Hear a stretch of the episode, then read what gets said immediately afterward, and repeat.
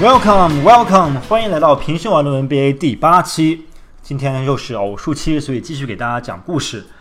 嗯，与其说是讲一个故事，这一期我们要讲很多故事，因为恰好在这段时间里面，NBA 发生了很多事情，都可以引出最近的这些故事。这些故事背后又包含着很多社会问题，已经超出远远超出篮球的范畴，跟呃球队的经济、跟人种之间的呃紧张的关系，跟美国社会的一些 context、一些大的背景都非常有关系。呃，那今天的节目的标题就是 NBA 三种形式的冲突，听起来有点像学术论文啊，但 但完完全没有那么的复杂。但是却是同样的严肃。哪三种冲突呢？第一种就是球员与球员之间的冲突，这个大家很容易理解，大家可能瞬间脑海里就出现了最近扎扎帕楚里亚去垫脚的事情啊，这个我们待会儿再详细的来谈。第二个冲突就是球员与观众之间的冲突，这一点很多没有到 NBA 现场看过球的球迷可能会，呃。很很难从电视镜头上面感觉到球迷与球员之间那种紧张关系。当然了，我们很熟悉国内的氛围，比方说国安队对上天津队的时候，天津泰达队的时候，那个主场真的是呃，千万不要带小孩子去，影场也对他的童年会造成非常大的阴影，以及对他以及他对脏话的理解会有跟我们常人不太一样的理解。看完比赛以后。嗯，第三点则是球员与管理层之间的矛盾。这一点在过去的几十年里面比较明显，近期稍微好了一点，是因为是因为球员的经济方面得到更好的补偿，他们的合同很大，以至于像詹姆斯一样的超级巨星可以凌驾于球队老板、管理层乃至教练之上。嗯，总的来说，这是这三种形式的冲突。所以今天我们分别通过几个故事来。讲述一下这三种冲突之间到底有什么样的一种联系，以及背后有怎么样的深刻的意义。好，首先是球员与球员之间冲突。扎扎帕楚里亚，帕楚里亚这名球员其实是个好球员，我必须得说他是一个好球员。为什么？他首先能够在勇士队这样子的超级球队里面获得首发的位置，说明他打球球技是可以的。虽然他并没有很。突出的一技之长，但是从挡拆到篮板，到最关键最关键到罚球，他都是联盟里面合格的一名中锋。为什么说罚球最关键呢？你想想看，整场比赛需要帕楚里亚得分的机会，我恐怕就是他莫名其妙被犯规以后得到了两次罚球机会，或者抢篮板的时候被犯规的时候得到罚球机会。总而言之，最看重最看重的勇士队最看重他的就是他的罚球能力。嗯，所以这样一名球员，尤其他不是一名美国球员，他是一个外国球员，格鲁吉亚。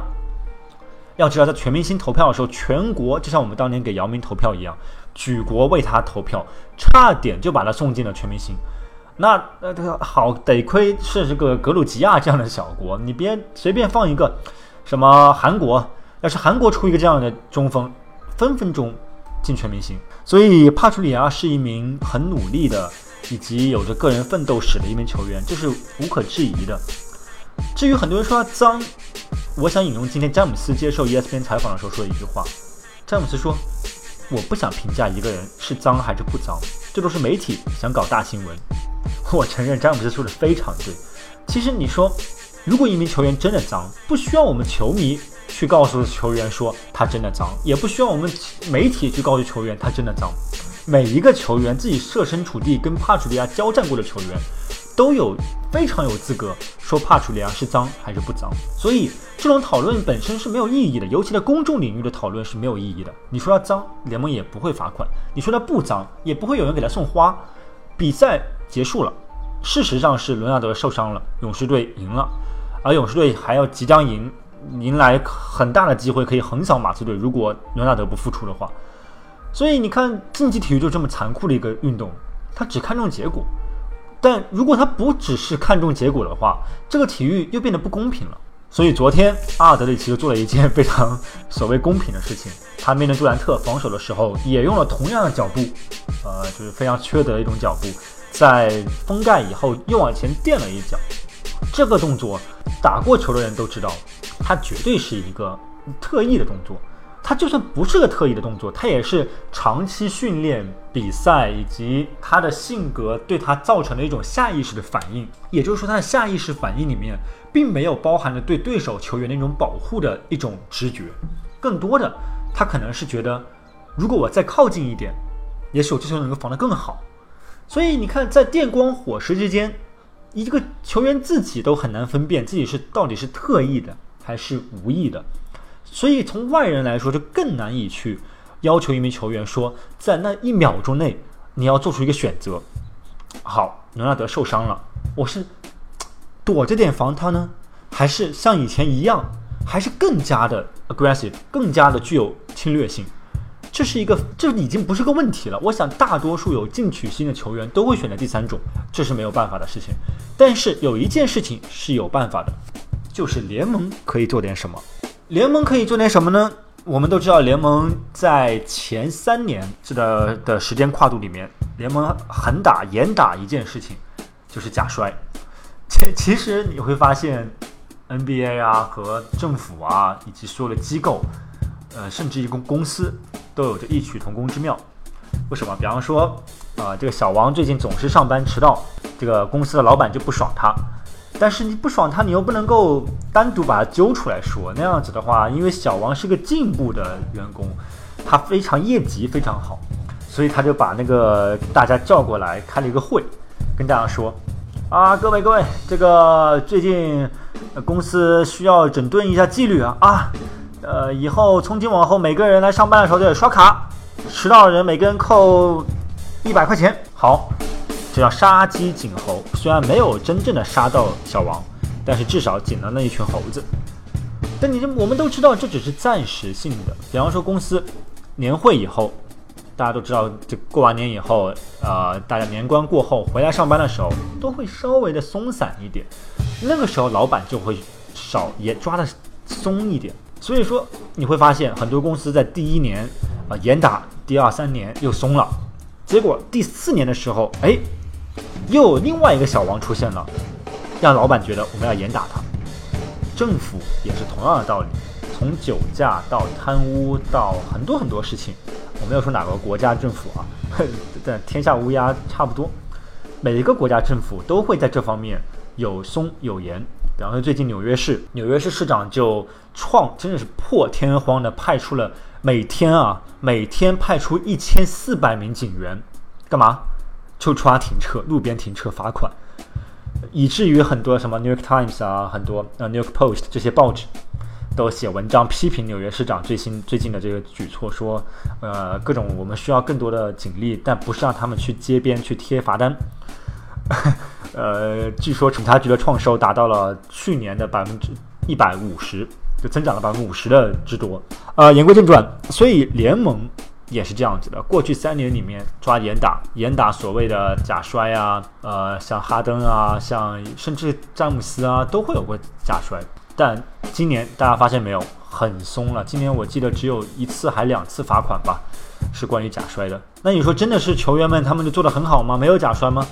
我倒不见得。我觉得很多假摔只是 NBA 的重心转移到另外一个层面，什么层面？就是所谓的最后一分钟裁判报告，这个报告其实真的是非常非常为人所诟病的。为什么？就因为大家觉得这是个什么报告嘛？你知道了又如何？知道了比赛结果也无法改变。所有的球员对个这个报告都是怨声载道。你想象一下，今天你在公司，比方说剪视频或者做 PPT，做着做着最后一步，你正准备按保存的时候，哐当。电脑死机了，重启了，蓝屏了。等你再打开的时候，啥都没了。那你怪谁？你当然怪电脑了。这个时候，老板说：“哎哎，我拿到检修报告了，是你隔壁那个小王。对不起，小王又躺枪了。哎，对对对，呃，那个是你隔壁那个小王，昨天不小心踹了一脚那个电脑主机，把那个网口线给拔了，把那个显示屏器给拔了，之类之类的，whatever。总之是他导致了蓝蓝屏。”那你可不得气炸了？你气炸，可是你气炸了又如何呢？你的 PPT、你的视频还是蓝屏了，还是没有解决掉，还是丢了。所以很多球员就是这种心态，他宁可不知道，宁可把这个失利归咎于自己身上，或者 momentum 就是士气不佳，或者就是没有打好。很简单，每一个教练、每一个球员都希望把比赛归结成为一句话：把输的比赛就是我们没有打好。这一句话顶一万句。所以说，与其联盟把重心放在这个裁判报告上面。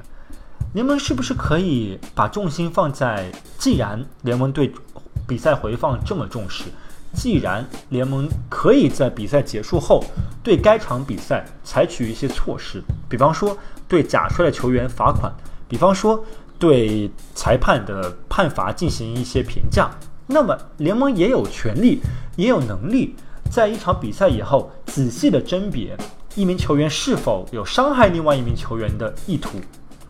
其实联盟也有这么做过，在今年季后赛的第一轮里面，朗多在不是受伤了吗？在替补席旁边，哎，那个对面球员跑过去的时候，朗多就就把脚伸了出来，试图绊试图绊倒那个场上球员。呃，所以朗多当时给的理由特别好笑，朗多说啊，我这个受伤了，这个膝跳反应。但联盟还是最后对朗多进行了罚款。这是一个笑话，这是一个非常有意思的事情，但是其背后代表的意义就是说，联盟是有能力对这种行为进行判判罚的。但联盟为什么长久以来从来不对垫脚这样的行为进行判罚呢？我想，多半是出于，如果对垫脚进行判罚的话，防守球员，你知道你要知道，从足球到橄榄球，到棒球，到冰球。我敢说，只有足球和篮球可以一拼吧。就是说，防守队员防守难度之高，其实篮球是应该是防守最难的一项运动。比方说足球，强难如足球，只要你防守队员身高比较高，速度比较快的话，在身体上至少可以吃对方进攻球员一大片。但篮球根本不是的，篮球是你不管你比对方矮还是比对方高，进攻球员总是占据优势，因为手它和球太亲密接触了。手有太多的变化了，理论上来说，你的五指的任何一个变化都很难，都不可能能被防守队员事先察觉到。也就是说，防守的预判也就完全不可能了。所以说，联盟可能是出于这个理由，并没有去在赛后去惩罚一些球员垫脚的行为。但是我个人认为，联盟确实非常有必要在日后仔细考虑一下，对类似的行为进行一些评价或者罚款，甚至警告。好，我们来讲第二个形式的冲突，就是球员与观众之间。讲这个之前，先讲一个美国职业大联盟棒球大联盟的一个事例，就最近波士顿红袜队对阵另外一个球队的时候，呃，对手的一个球员就是赛后向联盟举报说，他在接球的时候，他是个外野手，接球的时候听到了 fanway 的，就那个主场球迷的谩骂，关于种族歧视的。以及我们看欧洲足球的时候，我们会看到赛场旁边永远有 no racism，就是说不拒绝种族歧视。为什么呢？因为欧洲很多赛场上面会给球员扔香蕉啊，这种非常侮辱性的行为。NBA 当然也不例外了，只是说是美国人在这方面比较 PC，比较政治正确一点。像最近我随便数嘛，最近有威少和在赛季初在被犯规以后，就在底线的一名球员对他说 fuck you，然后。威少很无辜地看着他，然后探出手来，这其中一个。第二个就是最近小托马斯和另外一名球员的冲突，联盟最后决定罚小托马斯的款，以及再往远了说，最有名的奥本山宫殿事件，那个阿泰把椅子一扔，然后冲上替补席，呃，不，冲上观众席就对着观众一顿打。从球迷的角度来说，挺精彩的。只要你不是当场被打那名球员，你都应该。是大呼过瘾，大呼神奇以及惊讶。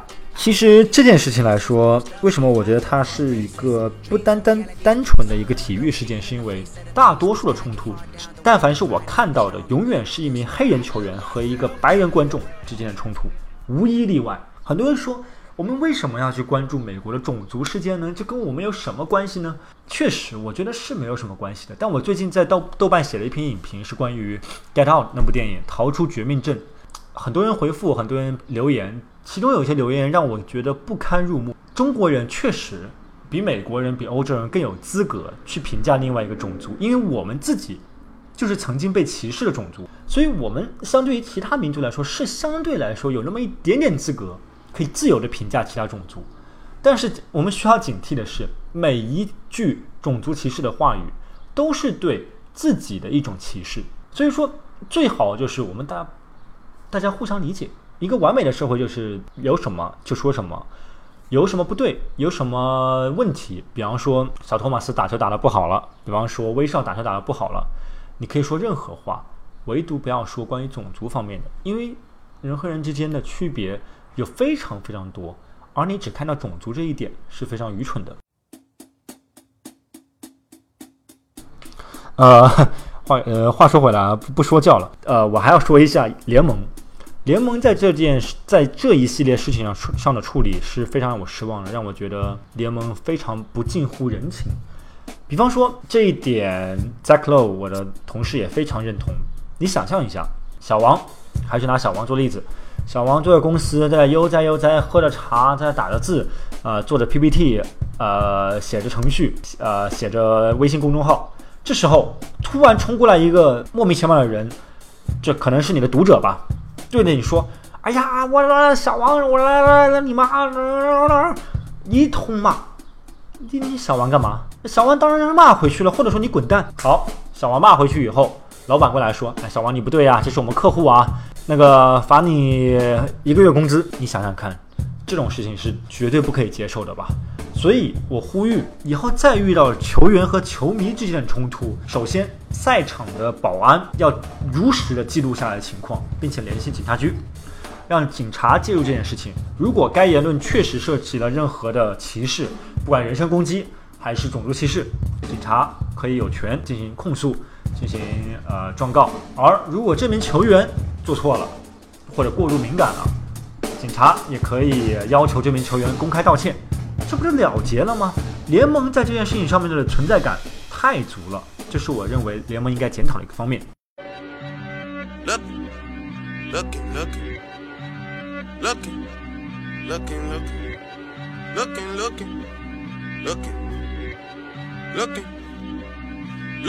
第三点。球员与教练以及管理层之间的矛盾，就像我说的，像詹姆斯这样的球员出现以后，这个矛盾本身已经不成立了。因为詹姆斯这种球员日后必定会掌管球队的。以后 NBA 的趋势就是球员高过管理层，就像我们看到的电影导演和演员永远是高过发行商、高过片场的。这是很正常的，因为谁赚钱谁说话嘛，谁能创造最大的利润，谁在一个公司一个组织里面就可以有最大的话语权。那当然了，现在就是明星的时代，詹姆斯像詹姆斯这样子全能的，以及有着非常清晰的商业头脑的球员，他不凌驾于管理层之上，谁来凌驾？所以，但是为什么我们还要讲这种形式的冲突呢？是因为我们看看我们大纽约 Madison Square Garden。的安东尼和禅师之间的矛盾，你会发现这种矛盾，即便日后会越来越少，但偶尔的存在也极大的影响了球队的成长。比方说，比方说最近的这个波尔津吉斯，我们所说的波神，就不愿意去球队参加球队的会议啊，因为他觉得有什么必要？你想象一下，你每天去上班，你听到就是老王和老板之间不停的吵，私下里斗。跟外面到处是散播八卦，说我要干掉他，我要干掉他。你作为一名新来的极有潜力的员工，你会愿意这里工作吗？当然不会。所以这种形式的冲突虽然说是日后会越来越少见，但也不排除有的球队有一些球星，他的能力已经与他的权力不相匹配的时候，这个时候一支球队的管理层如果又恰恰非常有控制欲、非常有野心的话。嘣！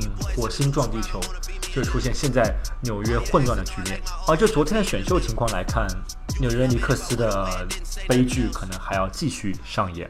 但无所谓啊，它就是宇宙的中心。纽约，Who cares？感谢大家收听第八期平胸网论 NBA，我是主持人秋实。